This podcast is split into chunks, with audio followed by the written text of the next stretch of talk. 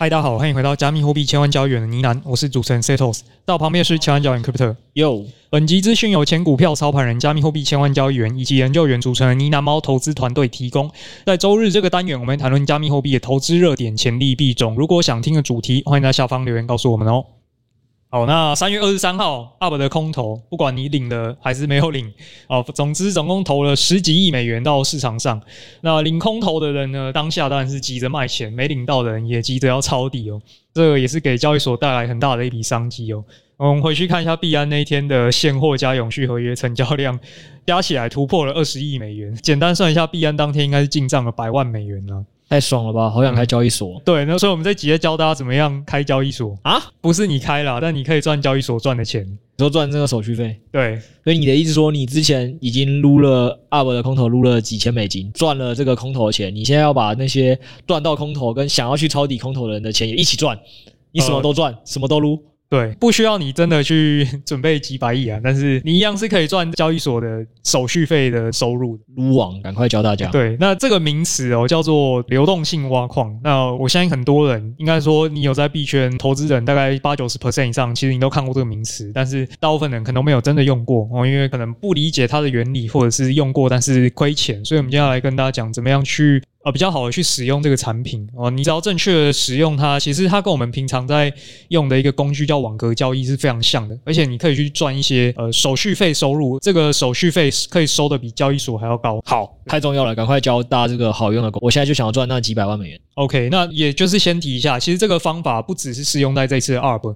包括说，如果你在熊市，可能你有抄底一些比特币、以太币，那你有一些现货底仓，其实也可以考虑一下这一种的操作的手法。我们后面再继续跟大家讲。那基本上呢，像是因为我自己有拿一些底仓嘛，那我在做一些这种流动性挖矿的话，它是有办法再额外再给我二三十 percent 的收益的。所以单纯是抄底，其实也是可以享受到这个收益的。你可以拿短期，也可以拿中长期，这是有不同的使用情境的。哦，OK，所以我们接下来就跟大家讲一下，说你要怎么样去善用这项功能。那流动性挖矿到底是什么？我们这边举一个例子哦。最近大家廉价就是排说出国嘛，你去日本、去韩国玩，那你出国前要做什么？你要去换外币，你要先把日币换起来，你出国才能用嘛。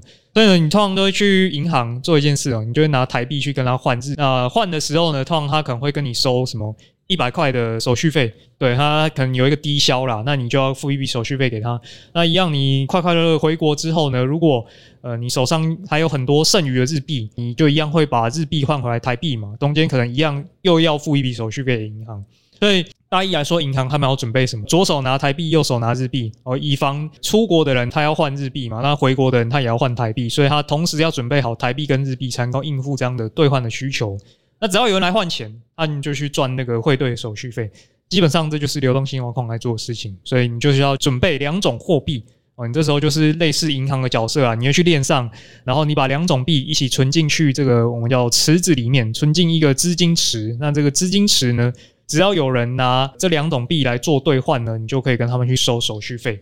也就是我们常会说这个叫做主流动性了。那手续费呢，就是我们可以去操作的地方了。对啊，这其实流动性挖矿就真的差不多就是这个意思，就是你要赚手续费收入，银行要赚手续费收入，就像 Sales 讲，他要随意准备任何两种大家常想要换汇的币种嘛。那基本上你个人也是在做一样事情而已啊，就是说在链上呢，这个好处就是因为没有金管会管你嘛。如果是在链下，你想要做这件事情，首先要得到金管会许可，那是比较困难的。那如果你现在自己想去链上开银行，AKA 所谓的链上地下钱庄的话，那就是所谓的去中心化金融，就是在做这件事情，就是谁都可以去做这件事。所以你今天只要判断说，哎，有两个币，好像感觉很多人在换诶，啊，我手上都有，我就是可以作为其中一份子去提供。只要有人能接受你的这个定价里去跟你接受换汇的话，这一样很好理解。你美金定在四十块，可能就没有什么人会来。跟你换嘛，那这个银行就赚不了手续费。但是如果今天你是定在什么二十八块，哇，超便宜，一定很多人来找你换。那这时候你可能会断了手续费，赔了美金，大概就是这样。如果有二十八块跟四十块交易所，可能就会看到六 A 去搬砖。哦，对对对，那这是另外一个。我们今天教大家是认识流动性挖矿这项工具，以及你怎么去提供。啊，至于怎么狙击其他人的那个链上钱庄，那是六 A 平常会教大家的事情。嗯，那具体来说要去哪边操作会比较好？当然就是你有判断能力的话，可以选一些比较小的牌子。你如果没那么熟悉的话，当然可能就会优先去台银嘛。那这个在链上是同样的道理，所以链上最大的银行就叫做 Uniswap。啊，因为它老牌，兑换效率也好，成交量也最高，所以大家优先都会去那边换钱。所以如果你不晓得要去哪里做的话，通常就直接去 Uniswap 吧。那具体来说，然后你现在准备了两笔钱，然后你准备好你的小狐狸钱包，然后你上了 Uniswap 这个网站，那接下来你要做哪些事情呢？我们一个一个来讲。那第一个，你当然要选交易量够大的两种币啊，譬如说这一次的 Arbitrum，还有 U USDT 或同时 USDC 啊，譬如说 UP 跟 USDC，或者是以太币跟 USDC。那为什么会这样选呢？呃，举个例子来说。因为你在币安随便搜一个币然后，就你现在可以直接打开手机随便搜寻一个币种，那你通常都会直觉去选 USDT 的交易对来买嘛？那为什么？因为你手上通常就是纯 U，那来买币。但是你再往下第二、第三个选项，可能就是你平常不会去用的这些交易对，可能会是譬如说比特币。以太币，就你可以拿比特币直接去换别的币种啦，但通常一般人可能不会这样做嘛。他们获利了结的时候，就是换成 U，再拿 U 去买币。所以这种所谓的比特币的交易对，它的成交量其实是都偏小。那偏小的情况下，其实交易量不大，你等于收不到什么手续费。就直接举传统银行例子给大家听，大家可以比较身临其境啦。你觉得你会比较容易在市场上找到没有人来找你买韩元跟卖韩元的银行多，还是哪一间银行可能会没有备美元？我相信应该没有银行会不备美元，对吧？为什么？因为原因很简单嘛，美元是国际上所有东西去采购的时候都会需要的一个货币嘛。那刚才 s a 跟你讲，意思是其实贵如 BTC 哦，比特币应该算是很多人会比较喜。喜欢的一个币种哦，但我们如果拉开这个币安的二十四小时录制前的成交量，我们是发现哦，ARB 这个币啊，如果是 USDT 的作为汇率基准去兑换的这个量啊，是 BTC 的二十四倍。对，那甚至可能我们常听的以太币，甚至在交易所是根本就没有提供以太币兑换 ARB 的服务的，所以你就可以知道，你拿的币种真的会直接决定了有关你可以收几次手续费跟这个手续费的这个这个赚取的频率高不高。嗯，对，所以第一个你就是要选择交易量够大的两种币种来配对。那这边还有另外一个就是需要注意，就是说，那你当然这两种币都是你要愿意拿的嘛，你你不能够拿一个泰币，然后配一个没听过的垃圾币，那个可能是在骗你钱，这种就不要。对，所以这大前提就是你这两种币都是你愿意拿的啦。比如说像你要是抄底的 Arb，然后你手上又有 U，那你就可以考虑做这件事情。OK，这是第一个。那第二个就是你要去选择价格的区间。这是什么意思哦？可能蛮多人都会使用过派圈交易所，那他们最著名的就是所谓网格交易嘛。那网格交易这件事情呢，有开过的人应该都会知道，它会就要求你去设定价格下限跟价格的上限。而下限意思就是你愿意抄底的价格最低到哪嘛？那上限的意思就是你最高的价格会会去把它卖掉嘛？所以网格的上限跟下限呢，这个如果有开过的应该都了解。如果币呢突然砰砰砰暴涨的话，它就会超出你的网格。那你就会把这些币都卖掉，全部都换成 U。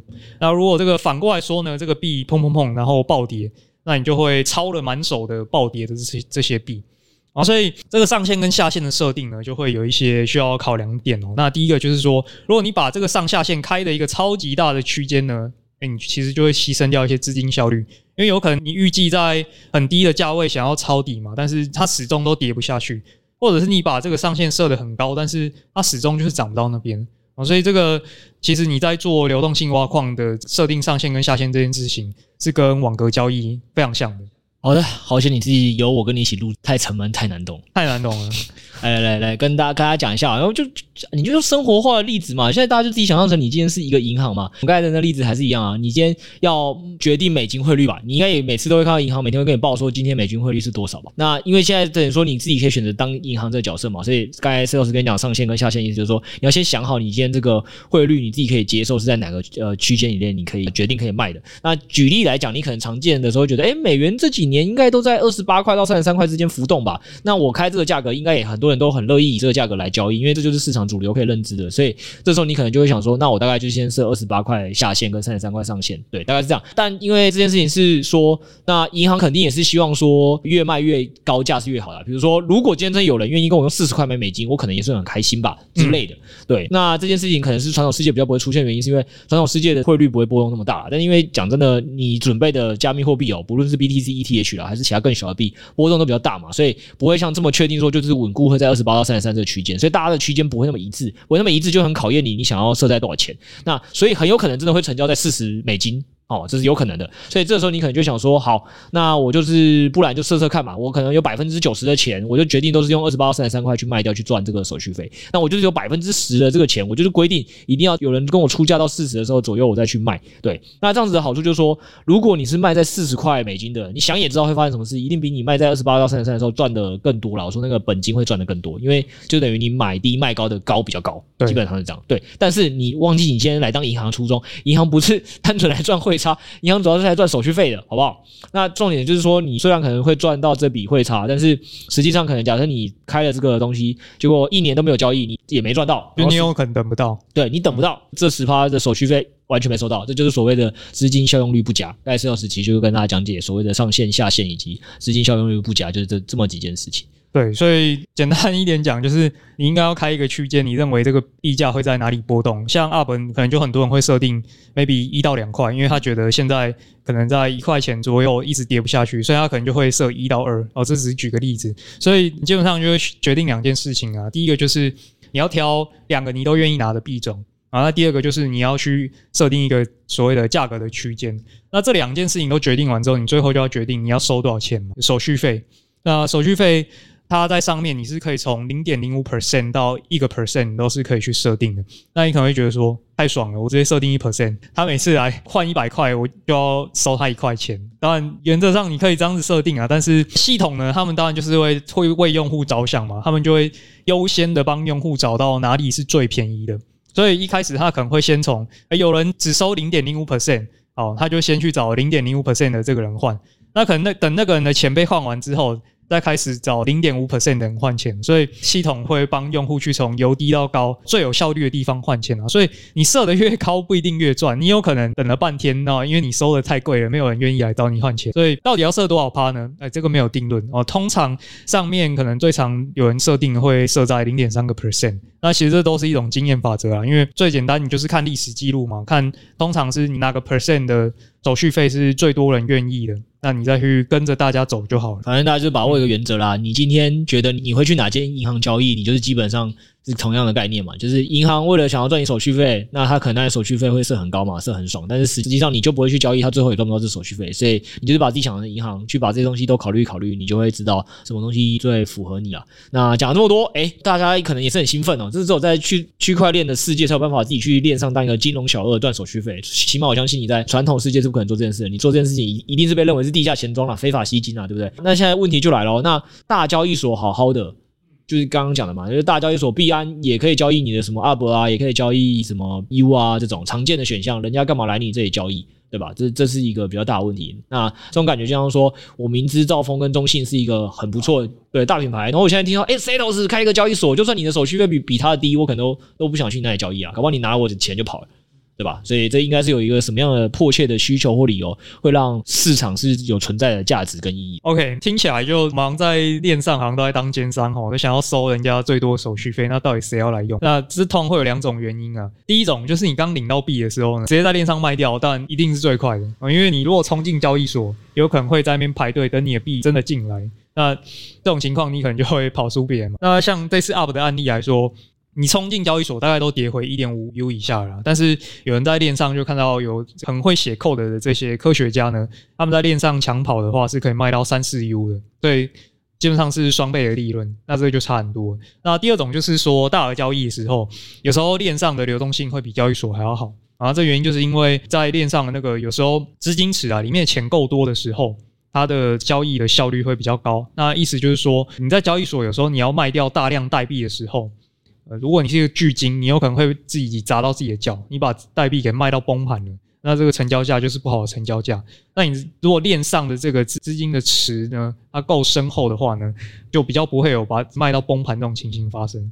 所以，放在这种两种情况下，就是大家会比较倾向于直接在链上做交易，那就不要再进交易所了。然后还有一种还是像刚才节目举的例子嘛，有些币种就是交易所没有的啊，像 UP 就只有 BTC 交易对，没有 ETH 交易对。那有些人就想拿 UP 跟 ETH 交易的话，那这种你如果手上刚好有，你也可以提供，还是会有这种需求人来找你。对对对对，所以这种情况就是大家会就不一定会在交易所买卖。对，那所以我们最后就是要讲到说，听起来就是好像一切都很美好嘛，但是到底流动性挖矿这件事情有什么样的风险？为什么有些人开一开他反而会赔钱？啊。所以主要呢，主要这个风险会有两种。OK，那第一种就是大家应该也听得出来嘛，其实它跟开网格很像，你手上就是一定会拿着两种的币，哦，通常是一个币跟 U，所以当然它最大的风险就是说你选的这两种币，它如果都跌价的话，你当然肯定还是会赔钱。就前面跟大家讲，你一定要选两种你本来就愿意持有的币，虽然它通常是 U，呃，结合一种币，譬如说 UP，啊，所以这是第一层的风险。那第二层的风险就是说，它的原理就是越跌会越买嘛，然后越涨的时候，它就会慢慢的把这个币给卖掉。所以说，如果今天你譬如说 UP 突然暴涨好了，那你就会一路把 UP 给卖掉，那你就没有办法吃到它整段的报酬。所以理想的情况呢，是你设定的区间，它刚好都在里面游走。哦，而且波动越大越好。它在你设定的区间里面上上下下，上上下下，然后就是走一个横盘或者是向上的趋势。然后不管怎么样，通常啊，只要走下跌趋势的话，通常还是会赔钱的。对，所以这个就是要注意的地方。其实我觉得就是大家还是那一句话嘛，就是正确认知工具的用途。那简单来讲，就是说你可能原本为什么我会跟大家讲说流动性挖矿不错？因为你可能原本就是手上拿着你喜欢的，比如说 BTC 就好，你拿着归拿，然后或 ETH 你拿着归拿着，实际上你就没没办法再拿它去赚利息嘛。所以一般可能也会股票圈就跟你讲说，那你可以拿去借券啊，然后你可以拿去做什么质押啊，直接就是会产生利息。那只是说这个你拿去主流动性挖矿，你可以赚的是手续费收入这种方式。所以它本身就是让你放大收益的一种方式，它就是一个好的工具。但是这个时期刚才想跟大家提醒的点就是说，当盘势直接一路往上暴冲的时候，那你很有可能就是还不如直接手持，这是一呃一定的，因为暴冲的那一段的整个飙涨你都会没赚到，因为你为了去赚手续费。那这东西其实大家都讲说。都结果论啦，实物上我如果能预期未来会爆冲，我肯定开高倍合约，然后接盘势往上一直拉，我赚的肯定比刚才讲的那个什么开流动性挖矿的这个报酬率更高嘛。对，那这个反向来讲是说绩效最好的是开合约的时候，那这时候如果你刚好方向完全看反，赔最惨的也是开合约的时候嘛，才再来才是 buy and hold 的，然后再来才是我们这个做流动性挖矿的。所以我们想跟大家讲的还是一样啦，就是说反正这个工具你要。了解的概念就是说，流动性挖矿是让你可以多赚手续费而已。那基本上大家还是要自己注意一下，你这赚手续费的时候，你手所持那些币的本身的汇率走势嘛。那只要这个汇率走势是往赔的方向赔，你肯定赔了。那兆丰跟中信银行如果手上是拿美金备用着给你换，那国际的美元在跌的时候，肯定也会跌。所以我们只是跟大家讲清楚说，工具它有它的好处，那也有它风险，大家可能都要自己注意一下。那这边就讲一个比较特殊的用法了，因为我们刚刚讲都是用 U 跟另外一种币来做配对嘛。有一种用法是可以拿，譬如说比特币跟以太币来做配对。然后为什么会这样配？就是这种情形可能就发生在你想要在熊市抄底的时候，那你这这两种币你都想要拿一些底仓，那你都是预期他们未来可能牛市的时候收益会不错嘛。但是它可能在半年内又不会突然的暴涨，它比较倾向于可能呃这两种币会比较偏震荡盘。那这种时候。就可以组一下流动性挖矿啊，顺便拿一些收益这样子，所以这是一个特殊的用法啦，就是呃分享给大家。但是实际的这个开法，这个就比较复杂，这个就之后再跟大家分享。对，那我们综合这个上述来讲哦，就是到底流动性挖矿跟你在交易所去开网格交易，谁收益会比较好？呃，听起来其实两者在做的事情有点像哦，而且你在链上去做这个挖矿，你可以收手续费。可是你在交易所是反过来的，你在交易所做网格交易的时候，其实你反过来要付手续费给交易所的，所以听起来是不是流动性挖矿它 always 会优于你在交易所开网格交易？哦，但是实物上不一定。而且你讲是不一定，不然以后交易所就不会来找你。真的不一定。那这个也是我们后来有去实测做这件事，才真的体验到说为什么不一定。那第一件事情就是手续费嘛。所以既然我们提到说在交易所的，你其实是要付手续费的那个人，所以你在交易所能不能把手续费压低，就会是一个蛮大的关键。啊，尤其是如果你是大户，你就可以去谈要一些 VIP 的条件嘛。那你手续费可能就会会打两折、打三折，就在绩效上会差异也非常之大。哦，多大？我们后面会跟大家讲。啊，再来第二种是链上通常就只能够做现货嘛，但是你在交易所的时候呢，你是可以透过合约开网格来把资金效率放大的。当然，这样就是你的波动也会跟着去放大了。如果跌的时候呢，你当然也是会损失这个越快。但是呢，交易所有一种网格是链上比较没办法开的啊，这个叫做中信网格。东信网格的意思就是，你完全都不准备现货，只赚这个上涨跟下跌的套利的价差。然后你只赚这个网格的价差，你一开始不需要投入一大笔钱去买现货，所以这种网格就是链上你没办法开的。所以你说要判断哪边收益比较好呢？其实一种简单的做法，你就是各人个一百 U 嘛，那你跑个大概跑个三五天，其实你自己也看得出来结果到底是怎么样。那以自己的经验来讲，通常新币啊，通常波动就会比较大，对它风险跟报酬也比较高。这个你在设定那些参数的时候会比较难拿捏。但如果是比特币、以太币，我们刚刚提到的这种玩法呢，收益通常就可能在十到三十 percent 的区间都是有的。所以我们就来分享一下说，以这一次 UP 的空投之后，我们的实测数据到底是怎么样？OK，所以就是在三月二十三号的时候呢，那天 UP 空投下来之后，我们研究员 Tony 哥。他有实际把 UP 跟以太币丢进去 Uniswap 实测，他就设定了三组不同的参数，有的比较宽，有的比较窄啊。那投入了之后呢，经过一周的时间，那以太币跟 UP 的价格其实大概就是过了一个过山车，两个币的价格其实几乎又回到了原点。以 U 本位来看呢，它总共这三组的资金呢多了，以 U 本位来看啊多了二点八趴。然后这个就是比起你单纯的拿币什么都不做，你多收了这个手续费，所以年化也是其实也不少啦，就是一一两百趴还是有的。不过呢，同一个时间，我们刚好提到交易所有一个特殊的网格叫做中性网格。那另外一位研究员啊，六 A，他就在交易所开了一个三倍的中性网格。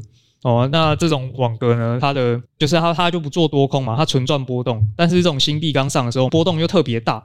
所以呢，最后他跑出来，居然跑出十九趴的绩效，对，高了不少。哦、当然参数的设计上一定是是会让它绩效有有所不同的啦，只是说这个差异还是差蛮多的。而且他能够这样做的原因，当然是他有去把手续费去调降。然后居然有办法做到这种头价包，那我们是不是也应该要交群友？不过交之前，我还是有一个东西想先补充，因为刚刚 Sales 在讲风险的时候，我觉得有个东西要是没有提到的点是。网格开立是因为在交易所开，可能对大家来讲是设计的意外比较好，是比较简单的。可是流动性挖矿啊，老实说，很多人一开始假设还不不太会设定，比如说很多听众可能也是我第一次听我们讲句，那你去上 Uniswap 的时候，如果你还不小心设定错，那有可能你不但没赚手续费，你还就是真的是把你原本手上持的那些底仓币都便宜的卖掉，你可能还会亏钱啊。所以我觉得这件事情可能也是大家要考虑的一个点，就是说呃自己对这个工具的上手性到什么程度。那一开始如果真的不是很确定又想试，你真的要先小额的先尝试。